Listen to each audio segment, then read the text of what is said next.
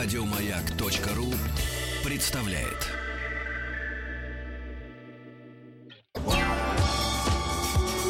По заказу Гостелерадио. Семидесятники. На радио Маяк. Итак, дорогие друзья, переходим к нашему аналитическо-познавательному тихому часу с Вадимом Тихомировым. Напомню, что вы можете присоединиться к нам с помощью смс-портала 5533. Все сообщения сейчас слово «Маяк». Есть форум радиомаяк.ру. Телефон прямого эфира пока отключаем. Вот. Ну и WhatsApp плюс 7 967 103 5533. В этом части мы берем новости, начинаем их анализировать, рассматривать с разных сторон. Так что присоединяйтесь к нам. Ну что, давайте начнем. Вы знаете, вчера э, все средства массовой информации, по крайней мере, российские, всколыхнула э, новость о том, что на борту самолета, летевшего из Гонконга в Владивосток, произошла драка. Ну, это как обычно. Зачинщиком выступил мужчина, который находился в состоянии легкого, а может быть, тяжелого алкогольного опьянения. И чтобы утихомирить его, несколько пассажиров рейса пришлось связать его ремнями безопасности и скотчем. Да, наверное, многие видели видео этого прекрасного задержания. А вот у меня возник вопрос. А почему люди себя так неадекватно ведут там, на высоте 10 тысяч метров? Может быть, есть какие-то веские причины? И мы решили связаться, если, конечно, у нас получится это, а, с психологом авиационным, а, с пилотом Алексеем Гервашем. Но если мы с ним не свяжемся, ничего страшного, мы сами расскажем. Есть, да? А, итак, у нас пилот, авиационный психолог Центра «Летаем без страха» Алексей Герваш. Здравствуйте, Алексей. Или Герваш. Добрый день. Добрый Аль... день, Герваш. Герош, Алексей, скажите, пожалуйста, а что происходит с человеком, когда он поднимается на высоту 10 тысяч метров? Ну, с обычным человеком ничего не происходит, а с людьми определенного психотипа происходит э, паника, страх в разных формах. А что это за психотип такой? А, ну, вообще, аэрофобии подвержены люди определенного типа, как я уже говорил, это люди тревожно-мнительного психотипа, так называемого. Угу. Да? люди, которым, в принципе, свойственно а, видеть больше опасностей в жизни, чем есть на самом деле, видеть везде подвохи, а, стараться все контролировать, никому не доверять. Вот такой тревожно-мнительный психотип – это наши клиенты. Вы знаете, Алексей, у меня был, ну, и остается мой хороший приятель, он известный телевизионный ведущий, он очень боится летать на самолетах. И вы знаете, пока он не выпивает uh-huh. полбутылки коньяка, он не садится uh-huh. в кресло. Э, согласитесь, конечно, когда человек выпивает такую большую дозу алкоголя, естественно, он может вести себя неадекватно. Может быть, тогда Но, их успокаивать а... или давать им волокордин, не знаю. Ну, смотрите, на самом деле в цивилизованном мире проблема аэрофобии, она как бы цивилизованно решается. Да? Каким образом? При крупных, авиакомп... При крупных авиакомпаниях есть специализированные центры по лечению аэрофобии. Э, человек, который страдает этой проблемой, да, по идее, должен обратиться в такой специализированный центр, получить специализированную помощь профессиональную, и аэрофобия прекрасно поддается корректировке. То есть э, статистика говорит о том, что 98% людей, которые страдают аэрофобией, обращаясь за помощью, перестают бояться летать или э, отводят свой страх там, к какому-то приемлемому минимуму легкого дискомфорта. Mm-hmm. Вот. А проблема совершенно в другом. Проблема в том, что, как я уже говорил, аэрофобией страдают люди. Вот не зная вашего друга телеведущего, я могу знать, что это человек э, тревожный, мнительный, да, это так. Не, умеющий, деле, не умеющий делегировать полномочия, никому не доверяющий. Да, да, да, это все про него действительно. Понимаете, да? Но то есть, мы, мы знаем их очень хорошо, да, но проблема заключается в том, что с таким психотипом а, обратиться за профессиональной помощью очень сложно, потому что поскольку ты не доверяешь никому, кроме себя, а mm-hmm. ты не доверяешь никому, кроме себя, соответственно, ты также не доверяешь какому-то там Гервашу, который может что-то такое сделать, чтобы моя аэрофобия куда-то делать. У меня вообще самый, самый сильный страх и самый ужасный ужас из всех, и мне вообще ничего не поможет никогда. Ну, то есть mm-hmm. это та самая да, мысль, да, да, да, которая да. приводит к аэрофобии, она, она же и приводит к тому, что человек просто не обращается за помощью. Вот в чем проблема. И потом... Если человек обращается за помощью, то проблема решается. Ну да, и потом уже во время полета с ним случается вот такой коллапс, он вдруг начинает неадекватно себя вести, и вот происходит Но, то, что происходит. На самом деле неадекватно себя вести тоже как бы это не совсем правильно, да, потому что при сильном страхе человек не теряет контроль на самом деле там над своим поведением. Человек может потерять контроль над своей физиологией, да, то есть у него может развиться паническая атака, это физиологическое явление. А по контролю над своим поведением мы не так просто и теряем. Вот, поэтому я э, всегда говорю, что те люди, которые действительно боятся летать, да, и они употребляют алкоголь, потому что это единственное с их точки зрения средство справиться со страхом полета, они э, меньше всего дебоширят потом. Они наоборот, они сидят в основном тише воды да, тише травы, боятся боятся встать, потому что им кажется, что они сейчас перевесят самолет, самолет перевернется в сторону, в которую они станут. Ну да. Вот, поэтому они наоборот, там, не- не- это не те люди немножко. Хорошо, А, Алексей, а тогда мгм. кто эти люди, которые вот устраивают такие дебоши? Они ведь нормально себя ведят, это пр- примерно семьянины, руководители своих там подразделений, предприятий. Почему вдруг вот они распоясываются именно там, на борту Ну, самолета? знаете, мне кажется, это, это- это скорее вопрос к наркологам, чем ко мне, да, потому Мгм. что то есть мои пациенты, я их знаю очень хорошо, у меня перед глазами прошло более 7 тысяч аэрофобов за 7 лет, которые я занимаюсь Ого. аэрофобией. Вот. И, мои пациенты, они не буянят в самолетах, они наоборот. Есть даже употребив изрядное количество алкоголя, они сидят в ужасе, вцепившись в подлокотники, да, при каждом движении самолета. И, в общем-то, ни, ни, ни о каком буйстве там де- дело, речи не идет. А те люди, которые буянят э, на борту самолета, это скорее такой пьяный дебош, он не связан с аэрофобией. Скорее просто какая-то вседозволенность, да, там, Ну да, да, да, да. самодозволенность и так далее. Это не связано. Я уверен, что ваш э, приятель теле- телеведущий не дебоширит. самолет. Не-не-не, он очень приличный человек. Типа вцепившись подлокотник. Да, да, да, да. Только кресло очень, очень дрожит. Вы знаете, в чем дело? Особенно если ты сидишь рядом. Алексей, и тогда последнее. Скажите, все-таки во время полета перепада давления, может быть, в этом связана причина того, что у людей закипает кровь? Нет, абсолютно. Дело в том, что в современных самолетах э, давление регламентируется очень э, качественно всякими электронными системами поддержания. А, И на самом деле, то есть то, что происходит с организмом, это то же самое, что с ним произойдет, если вы сейчас сядете в машину и начнете медленно, потихонечку забираться на а, гору высотой там полтора-два Мгм. километра. Ну да, заложишь Это уши то и самое, все, что да. произ- Ровно то же самое произойдет с вашим телом. Алексей, спасибо вам Поэтому там большое. особенного не происходит. Успех вам и помогайте нашим друзьям, нашим знакомым, которые боятся летать на самолете. У нас на связи был пилот, авиационный психолог Центра «Летаем без страха» Алексей Герваш. Ну что же, с этим мы разобрались. Все-таки я так, так и понял. Вот это, знаете, наша вселенская, всероссийская, да, необузданность. Именно она заставляет людей вести себя неадекватно, но вопрос стоит не в этом. Ну хорошо, что, да, вот подвернулись под руку ремни безопасности, скотч, но не всегда же это получается, правильно? Мне кажется, надо узнать, а как же нейтрализовать, и желательно, как говорится, эффективно, людей, которые ведут себя неадекватно на борту самолета. И мы решили обратиться к инструктору по айкидо, специалисту по боевым искусствам Рустаму Акматову. Здравствуйте, Рустам. Э, Добрый день. Рустам, скажите, пожалуйста, есть ли специальные приемы, с помощью которых можно человека быстро нейтрализовать? Тем более, когда он ведет себя неадекватно и агрессивно. А, Знаете, э, конечно, э, технические приемы есть. Вот, и, Может быть, ну, поделитесь? да- да- а, а, ну, знаете, как бы по, по телефонному звонку это не просто, но существует, как бы, знаете, э, помимо приемов масса различных ситуаций. Вот. Агрессоров может быть, ну, он может быть один, их может быть несколько, ну, там, двое или какая-то организационная, организованная группа. Они могут быть вооружены э, там, огнестрельным оружием, холодным оружием. И поэтому всегда нужно исходить из конкретной ситуации. Ну вот смотрите, Понимаете? например, вот пьяный, да, пьяный пассажир устроил дебош, Ага. начал, естественно, махать руками. Может быть, есть какая-то волшебная кнопка или точка на теле организма, с помощью которой мы нажали, да, и человек пак, и упал. Ага. Но смотрите, опять-таки же, э, конечно, приемы есть. Вот. Но смотрите, человек, который находится в алкогольном или наркотическом опьянении, он э, менее чувствителен боли, к боли, чем, Ну. чем э, человек, человек ну, нормальный. Вот. И э, это первое. Во-вторых, э, смотри, смотря кто ну, сопротив- ну, оказывает сопротивление. Если, если это ну, такая вот худенькая, тоненькая девушка, это один вопрос. Ну да. Вот. Если это более-менее подготовленный мужчина, это другой вопрос. Всегда нужно исходить, ну, я опять повторюсь, из, из ситуации. Ну, по Вот, крайней мере, и- Рустам, да, может быть, какие-то Да-да. вот общие рекомендации. Э, С какого края подходить к этому человеку? Сзади, сбоку, Ага. спереди?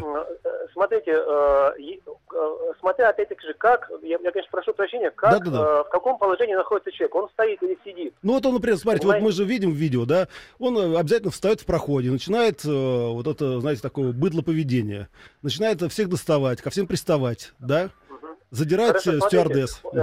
Он вооружен или не Нет, вооружен? нет, он не вооружен, но это же в самолете, все-таки, слава А, он, богу. он не, он не, не вооружен. Смотрите, э, э, если каким-то образом атаковать его сзади, то лучше, э, ну, знаете, как, как бы наступить ногой сзади на подколенную, на, вот, на подколенную Мгм. зону. То, а, что, он- него чтобы- ноги подогнулись. Да, подогнулись, он упал на колени, и, соответственно, как бы навалиться на него, а, призвать на помощь окружающих, чтобы вместе навалились, каким-то образом его там связали, нейтрализовали. Е- если атаковать сзади. Если атаковать спереди, то о, можно сделать какой-нибудь зацеп ногой и оттолкнуть агрессора. Зацеп Вот, ногой, это но как и- понять? А, знаете, а, между ног его просунуть ногу правую и левую, сделать такой зацеп небольшой. А, понятно, просто и вывернуть стопу, да?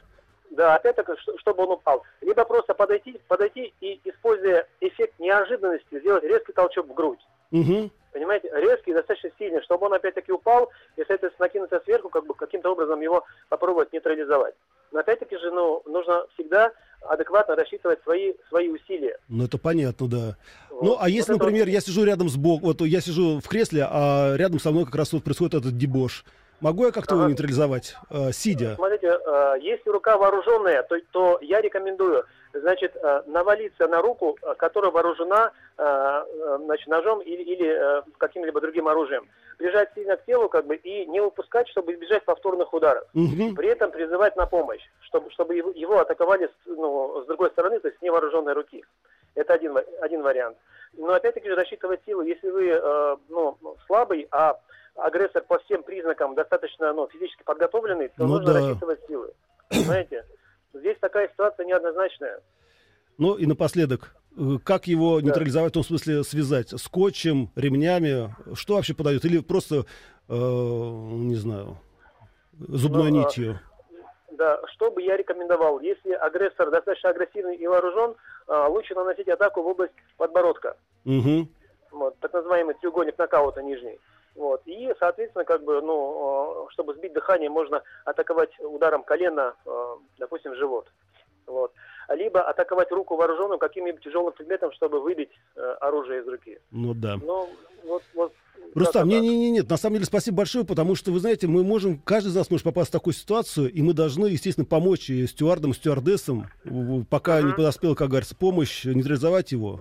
Нам же еще лететь и лететь. Огромное вам спасибо, успехов и счастья. На связи был инструктор по айкидо, специалист по боевым искусствам Рустам Ак- Акматов, и мы говорим о том, как нейтрализовать хулигана на борту самолета, в жизни, в метро, в автобусе. И мне кажется, мы все время должны держать руку на пульсе. Итак, дорогие друзья, продолжаем дальше изучать новости в нашем тихом часе с Вадимом Тихомировым. А, следующая новость пришла к нам из Румынии. Вы знаете, в Румынии придумали а, а, хороший способ, как а, добывать кровь э, бесплатно, естественно, для людей, которые нуждаются в этой крови. Так, например, они решили, что билет на музыкальный фестиваль будут раздавать бесплатно в обмен на кровь. Представляете, да? То есть вот вы хотите, например, приобрести билеты на какой-нибудь концерт и сдали кровь и получили билет бесплатно. Конечно, это неплохая история, но вы знаете, что меня всегда волнует? Я понимаю, что группа крови и так далее и тому подобное, но ведь кровь это так важно, это так опасно, когда чужая кровь вливается в твой организм, даже если это очень нужно. И мы решили обратиться к Дарье Малышевой, это начальник отдела комплектования донорской, донорских кадров Центра крови. Вот опять, я говорю нашим редакторам, Э, ФМБА. Что это такое? Откуда я знаю? Да. В общем, Дарья Малышева. Здравствуйте, Дарья. Здравствуйте. Здравствуйте. Дарья, а что такое э, ФМБА? ФМБА – это Федеральное медико-биологическое агентство. Спасибо большое. А то, вы знаете, вот ФМБА и все остальное. Дарья, ну у нас вопрос о крови. Скажите, пожалуйста, а насколько... Я понимаю, что во время операции, да, и, ну не дай бог, там травмы, безусловно, нужна донорская кровь. А насколько опасно, когда чужая кровь вливается в наши жилы? А, Здесь существует два вида риска. Первый риск, э, безусловно, инфекционный, да, который на сегодняшний день мы сводим к минимуму а, всеми современными методами заготовки и обследования крови.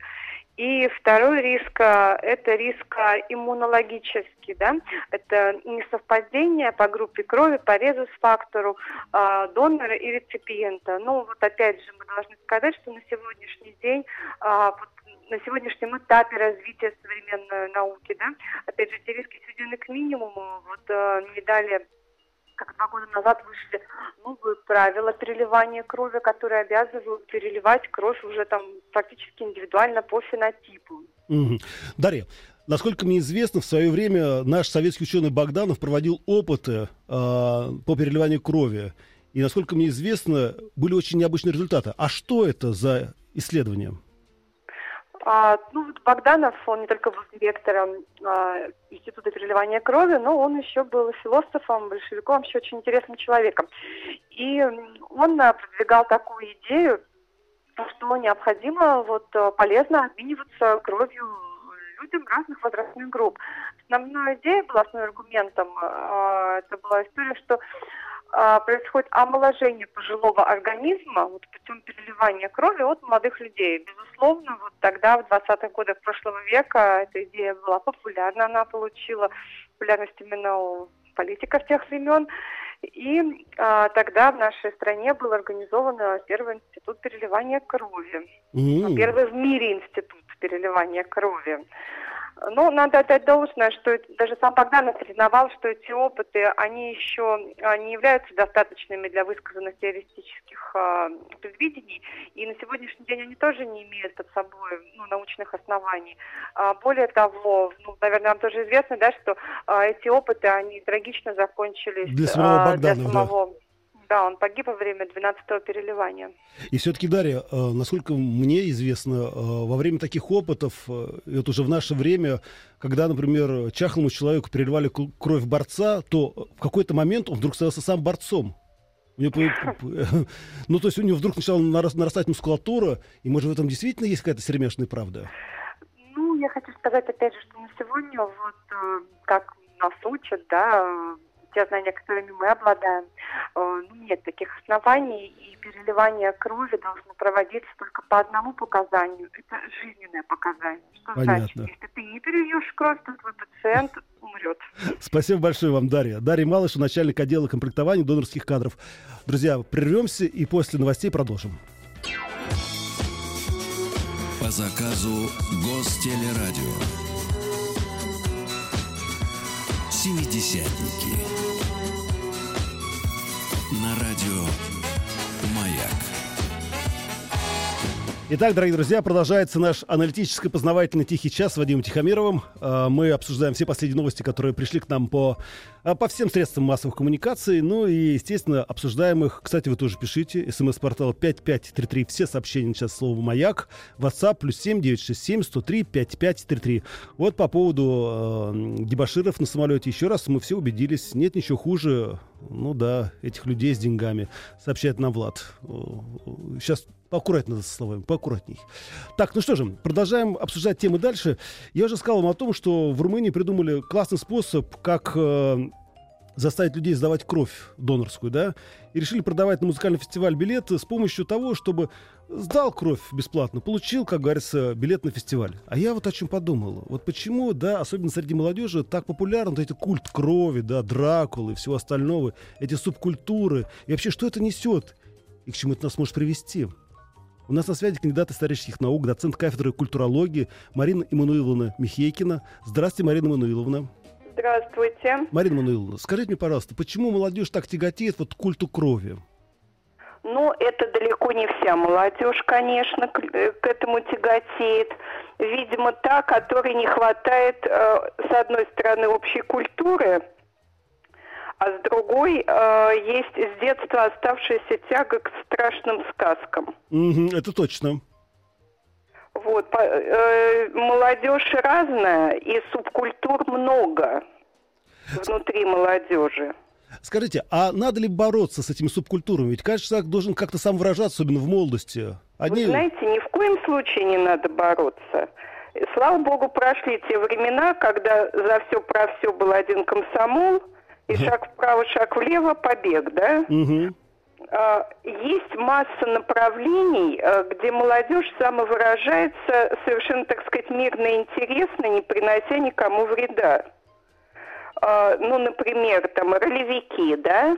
Это Люди, такие? которые играют в ролевые игры, а, да, там да, да, внутри да. много всяких направлений, в том числе и реконструкторы, которые восстанавливают, воссоздают прошлое до мельчайших деталей. Да, Или есть. там толкинисты какие-нибудь, люди, увлеченные Толкином, да? Угу. Кому от этого плохо? Играют они себе, играют, реализуют свои, так сказать, потребности творческие. А, или, например, экологическое движение.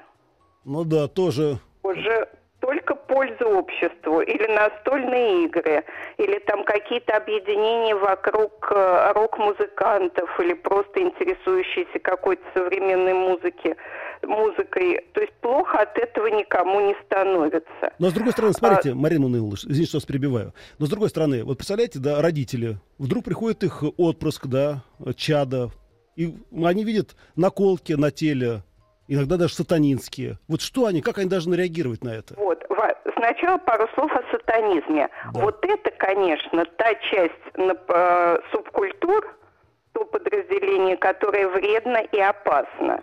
И с этим надо даже не столько бороться, потому что бороться с этим ну, не получится. Как? Тут нужно заниматься просвещением. Это э, люди, которые хотят какой-то религии. Да. Тут не дорабатывает церковь, конечно, прежде всего. Даже не школа, которая тут вряд ли может чем-то помочь, а церковь. Вот. А родители, конечно, должны жить вместе со своими детьми, а не спохватываться, когда уже все поезда давно ушли. Нужно общаться с ребенком, интересоваться, чем он живет. И если он будет знать, что родители ему помогут и поддержат, он пойдет не в какую-то там сатанинскую секту. Кстати, не только сатанинские, а тоталитарных сект полно. Тоже полно. Они вон ходят по улицам и вербуют да, наших детей. и это большая вина э, церкви православной, О. которая не, плохо работает с молодежью. Скажите, ну вот вы как вы думаете, а возможно ли, если ребенок уже провалился в такую одну из сект, возможно вытащить оттуда и как это сделать? А, как это сделать? Тут зависит от того, насколько родители знают своего ребенка.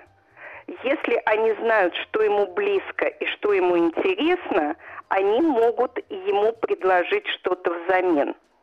Если они совсем его не знают, то им следует обращаться к психологам и не жалеть на это ни времени, ни денег. Потому что вот это вот тоталитаризм даже в рамках секты, во-первых, туда э, влечет людей с э, определенными особенностями психики, с одной стороны. Ну, да. С другой, если туда попадают подростки, э, то э, и у них еще неустойчиво, да, вот эта вот психика неустойчивая, и э, могут сломать. В том-то и дело. Да, Марина Манылова, это очень серьезный и очень важный вопрос, потому что я помню интервью одной известной актрисы, у которой сын вот тоже э, стал, скажем так, проповедовать некие интересы, все тело свое сколол наколками, и она с этим смирилась. Вот очень характерно, что это актриса, да, вы сказали, известная да. актриса. Было у нее время заниматься ребенком, Не как было. вы думаете? Она очень хорошая актриса, очень талантливая. Ну вот именно. И она, так сказать, реализовывала свой талант, иначе она не была бы известной. То есть она проводила все время на работе, да. на съемках, да. Это, к несчастью, э, очень часто встречается именно в среде творческой интеллигенции, когда люди заняты своей реализацией, а дети предоставлены часто себе. Марина Мануиловна... И когда родители спохватываются, оказывается слишком поздно. Может быть, в этой ситуации ей следовало взять ребенка с собой на съемки и показать ему что-то более интересное, чем вот эта гадость, куда он попал. Ну, это совсем уже другая история. Спасибо большое. По крайней мере, мы застрели на этом внимание. У нас на связи была Марина Иммануиловна Михейкина, кандидат исторических наук, доцент кафедры культурологии. Продолжается наш тихий, тихий час с Вадимом Тихомировым. А, следующая новость к нам пришла из Китая. Вы знаете, ученые вставили ген гадюки в дрожжи и получили средства против тромбов, аналогичные натуральному змеиному яду. Ну, вот какая внезапная, короткая и быстрая новость. Мне сразу подумалось, что нас ждет впереди. Надеюсь, конечно, хорошее.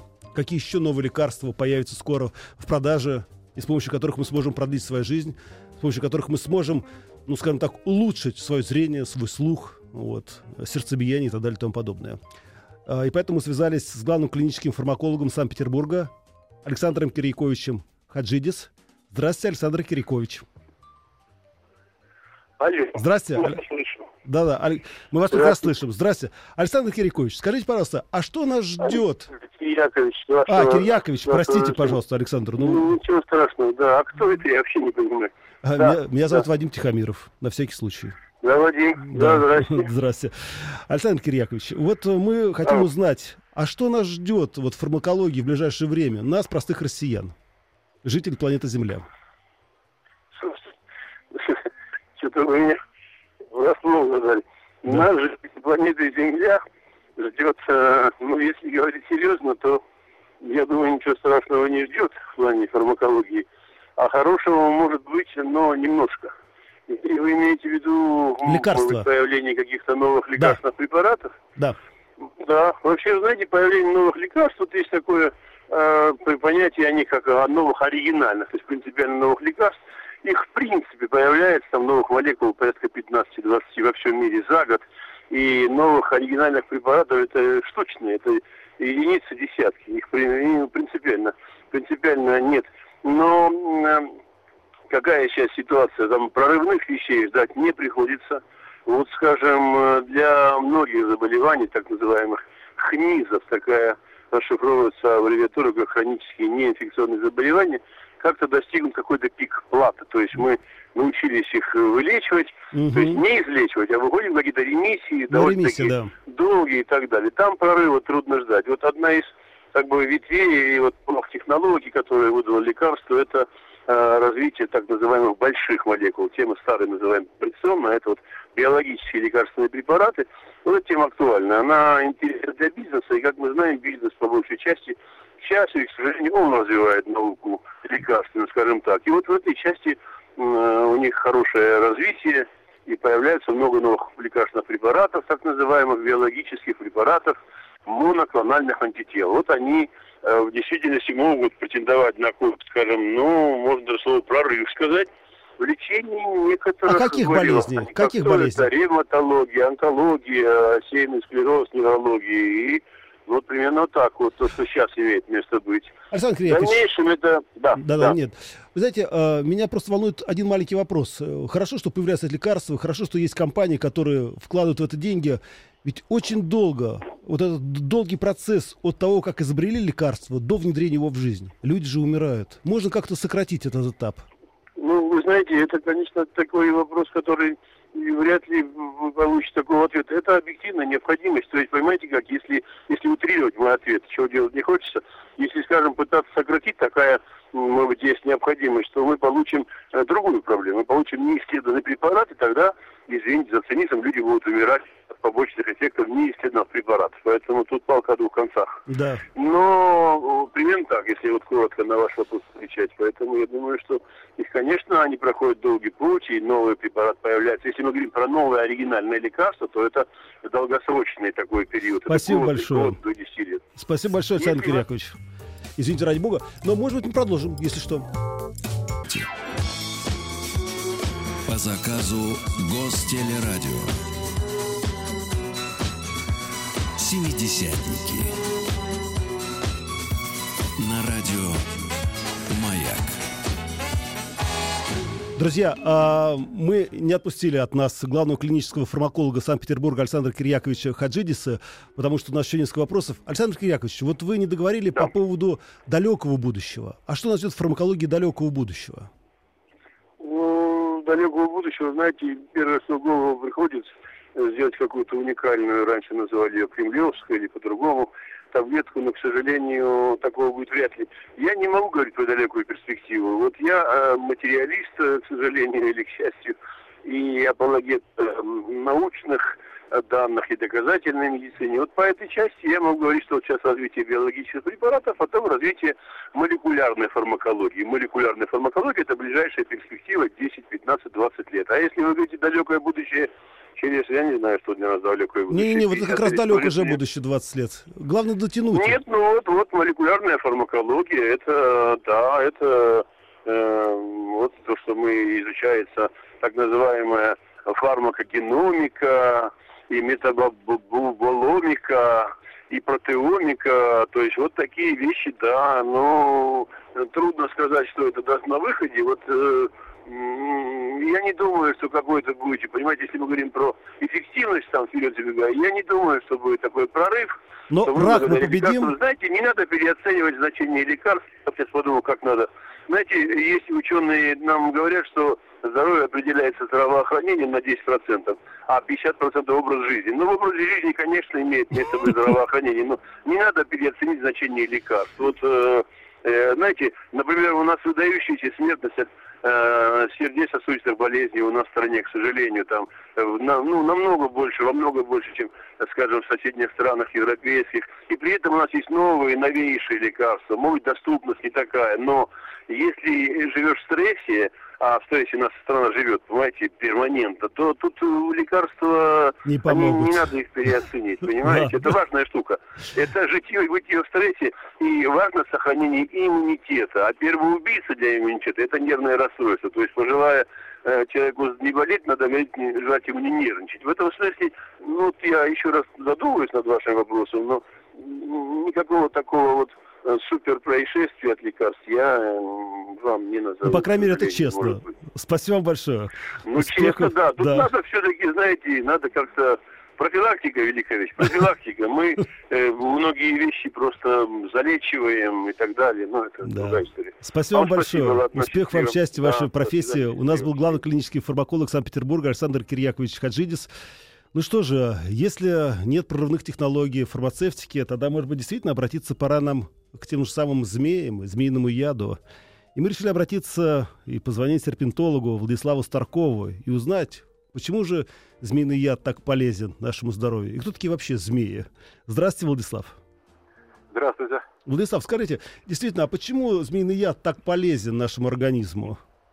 Э, Дело в том, что это большое заблуждение. Яд это такая субстанция, смесь веществ, которая э, создана для убивания организмов, подобных, подобных нашему. Да.